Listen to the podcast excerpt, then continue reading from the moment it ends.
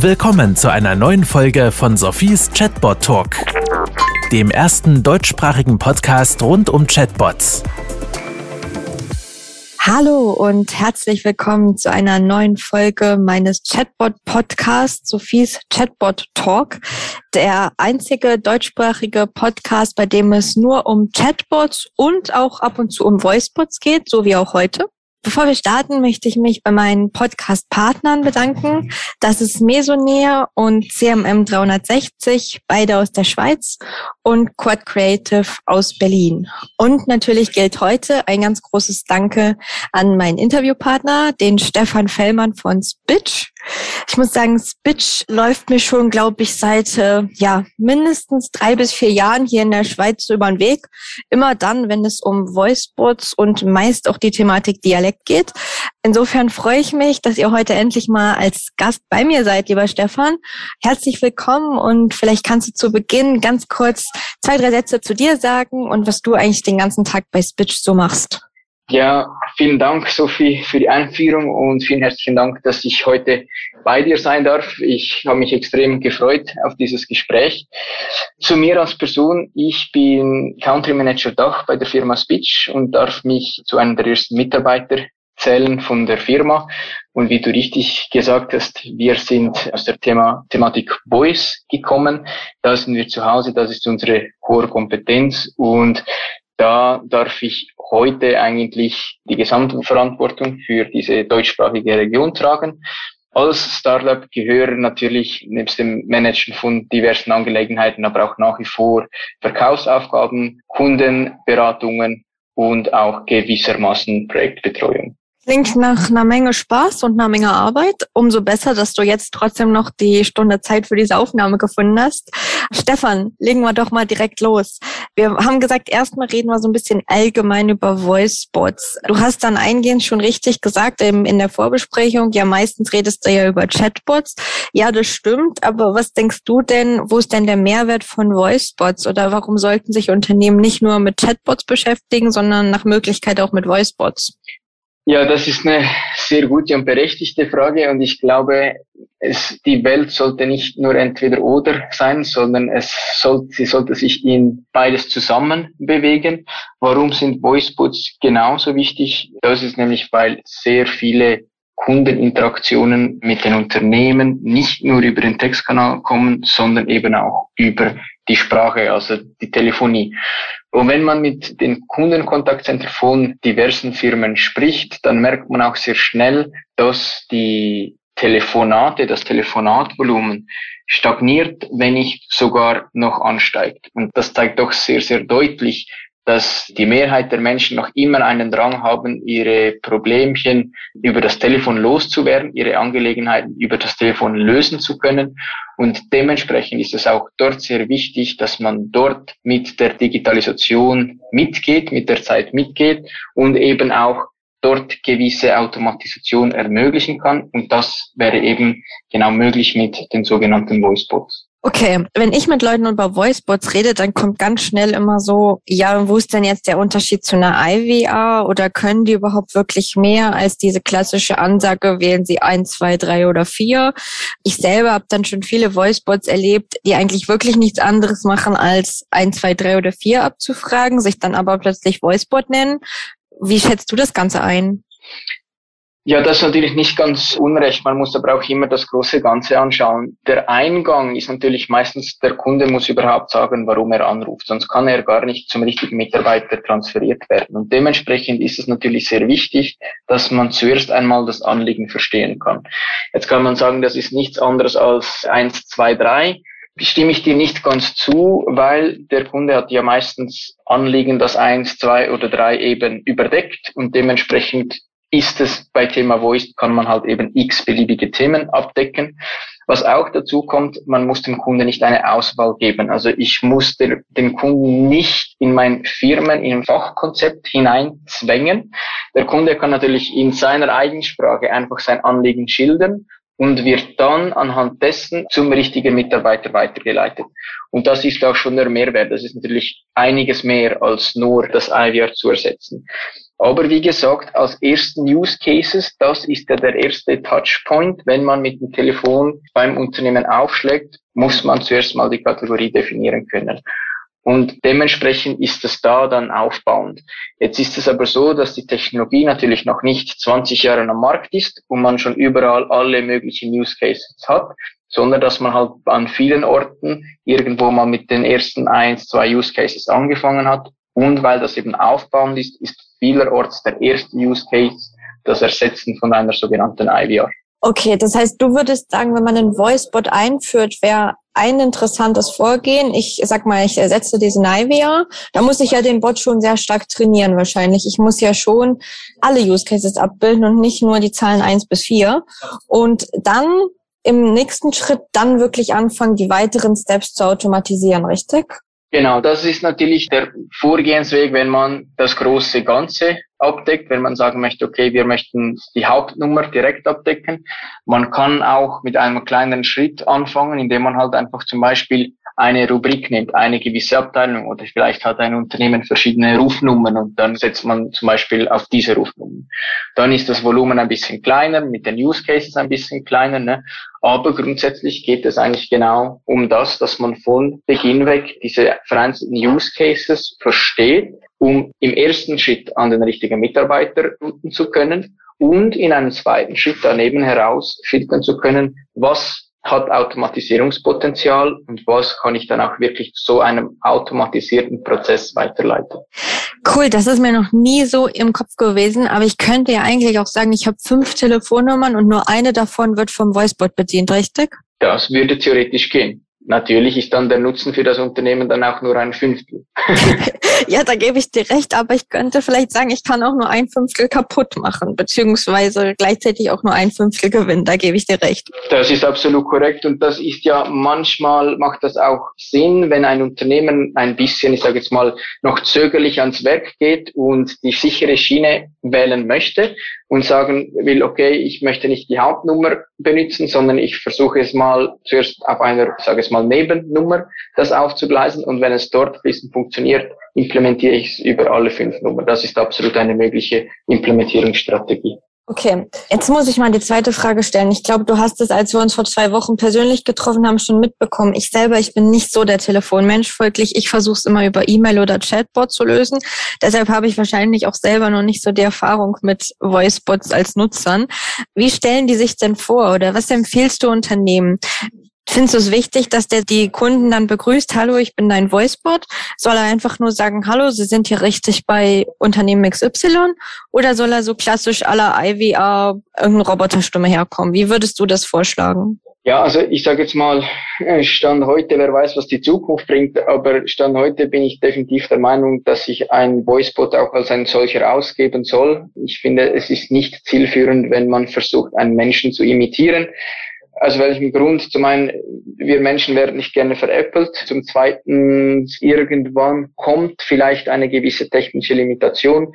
Und wenn ich erst dann merke und das Gefühl habe, ich wurde jetzt so eben veräppelt, weil ich dachte, ich habe mit meinem Menschen gesprochen, ist das sicher nicht so so zielführend. Das sind eigentlich genau die Gründe, warum ich immer sage, auch der Chatbot muss sich outen. Aber da sind wir uns ja einig, finde ich gut, spannend. Können sich die Zuhörer sicherlich auch gut merken, dass es ziemlich das Gleiche ist. Ich bin froh, dass du mir da recht gibst. Doch ich wollte gleich einen Vergleich zum Chatbot herstellen, aber ich brauche das nicht einmal zu tun, weil wir sind uns da ja definitiv einig. Also ja, Quintessenz ist definitiv vorzustellen, dass man einen virtuellen Assistenten ist, dass auch das Verständnis beim Kunden größer ist und auch dementsprechend die Akzeptanz. Okay. Wie gehst du denn dann mit Namen vor? Also gibst du den Voicebots auch Namen? Weil wenn man es jetzt mit Chatbots vergleicht, die haben ja schon häufig dann auch Namen. Genau, das ist äh, ein anderer spannender Punkt äh, wahrscheinlich auch relativ individuell anwendbar. Ich persönlich glaube, ich sage jetzt mal, es ist nicht zentral für die Kommunikation. Warum? Beim Chatbot siehst du ja dann eigentlich ständig den Namen. Ne? Da mhm. ist das wie präsent. Beim Voicebot hörst du eigentlich ja dann nur die Stimme. Dort würde ich jetzt eher auf die sogenannte Identität via Stimme setzen. Also wir kennen alle die, für die Schweizer Zuhörer, die SBB-Stimme. Wenn wir die irgendwo hören, wir wissen sofort, dass das die SBB-Stimme ist. Und ich glaube, genau gleich könnte sich ein Unternehmen auch so eine Identität geben, indem sie eigentlich ihren äh, virtuellen Voice-Assistent eigentlich mit so einer Stimme outen und dementsprechend identifizieren können. Also daher glaube ich, ist beim Voicebot die Stimme fast zentraler als der Name. Okay, und wie geht ihr dann bei der Stimme vor? Unterstützt ihr eure Kunden dabei oder müssen die sich die Stimme selber denken oder wie kommt ihr darauf? Nee, also da geben wir eigentlich eine Auswahl den Kunden, die sie dann so dementsprechend einplanen können und dann sagen, was für sie am besten klingt, welche Stimme sie haben möchten. Wir haben da dann auch die Möglichkeit, individualisiert diese Stimmen zu verändern, Geschwindigkeit, Tonlage, Mann, Frau etc um da eigentlich so eine Stimme kreieren zu können. Spannend. Ich glaube, ich hatte mal einen Blogbeitrag, das ist aber bestimmt schon drei, vier Jahre her, zum Thema Meta-Profiler, wo es genau so ein bisschen in die Richtung ging, wie spricht eine Marke in Zukunft? Das heißt, das kann man eigentlich recht gut mit dem Thema Voicebots jetzt verbinden, oder? Absolut richtig. Okay. Gibt es da irgendwelche allgemeinen Tipps, dass du sagen würdest, eine Bank hört sich eher so an und eine Versicherung eher so? Ja, also was wir herausgefunden haben, ist schon mal, dass so diese vertrauensbindenden Dienstleistungen, wie, wie eben genau zum Beispiel Banken, Versicherung, wie du richtig gesagt hast, ist lustigerweise eine Frauenstimme, ist da höher im Kurs, sage ich jetzt mal, die schafft irgendwie mehr Vertrauen Dementsprechend ist es auch so, dass eigentlich diese Kunden dann auch eher Frauenstimmen einsetzen. Bei Banken jetzt wirklich ganz extrem. Bei Versicherungen ist es auch ein bisschen abhängig von anderen Kommunikationskanälen. Also zum Beispiel werden Werbungen, also Fernsehwerbung zum Beispiel, wird dort eine Männerstimme verwendet, macht es durchaus Sinn, wenn man dann auf der Männerstimme zum Beispiel bleibt, weil man auch dort wieder diese gewisse Identität verbinden kann. Okay, spannend. Und jetzt sind wir gerade ja schon beim Thema Stimme und ich habe eingehend gesagt, Spitch kommt mir vor allen Dingen immer dann auf, wenn es um Schweizerdeutsch geht. Warum ist das so? Was macht Spitch mit Schweizerdeutsch? Erzählt es mal unseren Zuhörern. Ja, grundsätzlich gibt es die Firma Spitch eigentlich nur, weil wir die Problematik Schweizerdeutsch lösen wollten. Und zwar damals, als, als die Firma aufgekommen ist, gab es schon Sprachlösungen. Man kannte es ein bisschen von Siri und so weiter. Und wir kennen es alle, Siri zu Beginn hat unser, ich sage jetzt mal auch so schönes Schweizerdeutsch oder beziehungsweise Hochdeutsch mit Schweizer Akzent eben nicht verstehen können. Und uns war einfach bewusst, wenn die Tendenz in die Businesswelt gehen sollte, was wir überzeugt waren, dass das passieren wird, ist es wichtig, dass man die lokalen Sprachen vertreten kann. Weil zum einen muss sich der Kunde an einen neuen Prozess gewöhnen, also er muss sich damit abfinden, dass er da mit einem, von einer Maschine auch betreut werden kann. Und man möchte das ja mit einem positiven Erlebnis verbinden können. Und dementsprechend ist es wichtig, dass jeder eigentlich in seiner eigenen Sprache und in seinem eigenen Dialekt sprechen kann. Und wie wir ja wissen, zumindest die Zuhörer, die in der Schweiz wohnen oder in, in der Schweiz in die Ferien gehen, dass wir doch sehr, sehr, sehr stark differenzierende Dialekte haben. Und uns war daher einfach bewusst, dass wenn wir das schaffen, schweizerdeutsche Dialekte erkennen zu können, dann geht das auch in anderen Sprachen, weil auch dort gibt es äh, diverse verschiedene Dialekte und diese Problematik wird dann eigentlich gelöst und dann ist die Hürde für Business-Applikationen um ein Vielfaches geringer. Jetzt kommen wir zur Gretchenfrage. Konntet ihr das Problem lösen? Funktioniert das wirklich? Ja, kurze Antwort. Natürlich funktioniert das wirklich. Es gibt auch da ein paar Unterschiede in den Fähigkeiten beziehungsweise in der Qualität in verschiedenen Sprachen. Natürlich ist ein Dialekt, der viel verbreiteter ist, stärker repräsentiert in den Modellen. Dementsprechend ist ein solchen Dialekt auch viel präziser mit, ich sage mal, Out-of-the-Box-Lösungen von Tag eins. Bei den schwächeren vertretenen Dialekten funktioniert es ebenfalls, aber dort hat es vielleicht dann noch äh, ein, zwei zusätzliche Trainings nötig, um dann dasselbe Niveau an Qualität erreichen zu können. Macht das Training denn ich selber als Unternehmen oder macht ihr das für alle? Nee, das ist eigentlich relativ unternehmensspezifisch, weil wir sagen, wenn wir das schon tun sollen, dann soll auch wirklich die absolut maximale Qualität der Technologie ausgelotst werden. Also das heißt generell mit diesen, ich sage jetzt mal, ich nehme jetzt mal eine Schublade Conversational AI. Überall, wo AI drin ist, ist er wahrscheinlich den meisten bekannt, ist einfach, wie besser etwas trainiert ist, desto besser funktioniert es. Und hier ist es eigentlich genau gleich, obwohl man eigentlich out of the box Lösungen vertreiben und, und installieren kann, sind wir der Überzeugung, dass man damit, ich sage jetzt einfach mal eine, eine Zahl, 80 Prozent der Möglichkeit von der Technologie abdecken kann. Wenn man da noch ein bisschen den Kundenanteil mit reinbringt, dann kann man halt wirklich 100 Prozent von der technologischen Fähigkeit mit abdecken und dementsprechend halt auch zur positiven Customer Experience beitragen. Und was rechnest du jetzt? Wie lange dauert es dann ungefähr, dieses Training oder vor allen Dingen das Feintuning? Da reden wir von Tagen. Also das ist nicht so ein großen Aufwand. Also wenige Tage. Also jetzt nicht Tage im Sinne von 365, sondern eher nee, so. Nee, nee, nee. Ja, ja, ja, ganz wenige Tage. Genau. Okay. Und letzte Frage, also ich persönlich brauche keinen Bot auf Schweizerdeutsch, weil ich kann sehr gut Hochdeutsch, spreche sowieso Hochdeutsch, wie alle wissen. Wenn jetzt ein Unternehmen in der Schweiz einen Bot einführen würde, was würdest du sagen? Fokus direkt auf Schweizerdeutsch legen oder reicht es auch erstmal mit dem ersten Use Case auf Hochdeutsch starten, den gut machen und dann weitergehen in Schweizerdeutsche? Nee, also meine Empfehlung ist ganz klar, ähm, direkt mit Schweizerdeutsch zu starten, weil, wie ich ja vorher erwähnt habe, es gibt gewisse Kunden, die sind einfach noch ein bisschen konservativer unterwegs und die sind einfach generell einmal skeptisch gegenüber neuen Technologien. Und diese Kunden möchten wir ja auch gewinnen. Und wie wir alle wissen, wenn man ein positives Erlebnis gehabt hat mit einer Technologie, dann werden wir sie auch wieder verwenden. Haben wir ein schlechtes Erlebnis gehabt, dann werden wir uns davon scheuen, diese eigentlich wieder zu benutzen.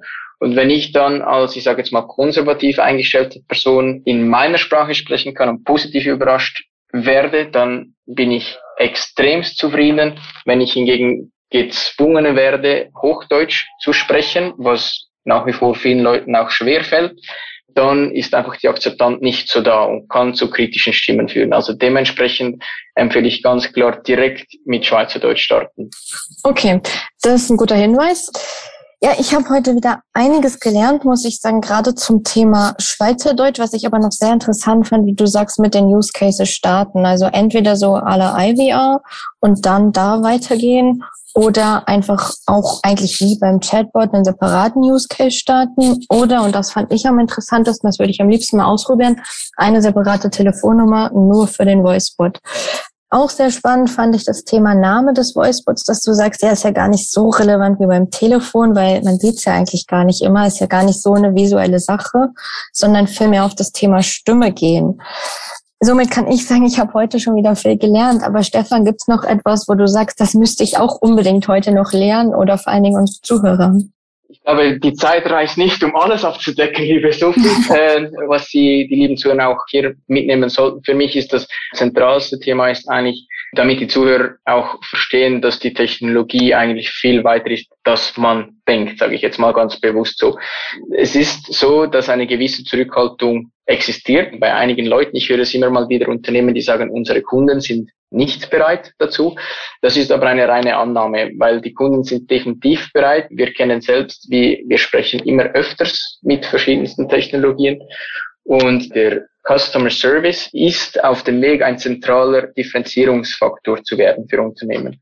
Und äh, sie haben erkannt, dass das sehr strategisch sehr wichtig ist und dort ist es auch möglich, ein Differenzierungsmerkmal eigentlich zu erstellen, indem man eigentlich diese Möglichkeit hat, auf verschiedenen Kanälen, eben Chatbot oder eben auch Voicebot, einen 24-7-Service anbieten zu können. Okay, ja, das fand ich einen guten Punkt, dass du gesagt hast, die Technologie ist eigentlich weiter, als man denkt. Bei Chatbots erlebe ich das häufig umgekehrt. Da haben immer alle das Gefühl, die Technologie ist schon sonst wo und dann merkt man, ja, noch mal einen Schritt zurück. Alles können sie dann auch noch nicht. Guter Hinweis. Ja, in dem Sinne, lieber Stefan, ich glaube, wie gesagt, es war immer wieder eine sehr, sehr interessante Folge. Ich habe auf jeden Fall was gelernt. Ich hoffe, die Zuhörer auch. Ich danke dir für deine Zeit. Ich bin gespannt, was in Zukunft noch so passiert, gerade auch im Voice-Bereich. Vielleicht rufe ich mal wieder öfter Unternehmen an und hoffe, dass ich dann auch auf den ein oder anderen Voice-Bot treffe.